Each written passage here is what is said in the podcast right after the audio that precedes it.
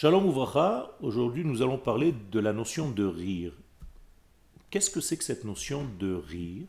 Eh bien cette notion, comme par hasard, est la source même du peuple d'Israël. Eh oui, le premier homme d'Israël, réellement Israël, qui a été circoncis à huit jours comme chaque bébé du peuple d'Israël, eh bien c'est Isaac. En hébreu, Yitzhak. Traduction simple et directe, il rira. Incroyable. Pourquoi rira-t-il? Eh bien tout simplement parce que les gens qui ont vu naître Yitzhak se sont mis à rire.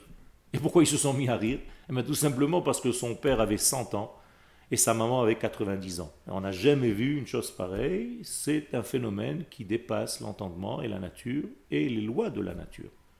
Autrement dit, le rire, le premier rire dont la Torah parle, c'est parce qu'un phénomène s'est réalisé en cassant les lois de la nature. Bizarrement, ce que je viens de vous expliquer est à l'intérieur même du mot tsechok.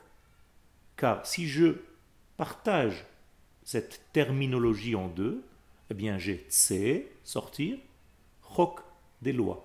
Donc le tsrok, c'est tout simplement sortir des lois. J'explique, lorsque les choses qui se passent sortent des lois, dépassent les lois de la nature, eh bien ça fait rire.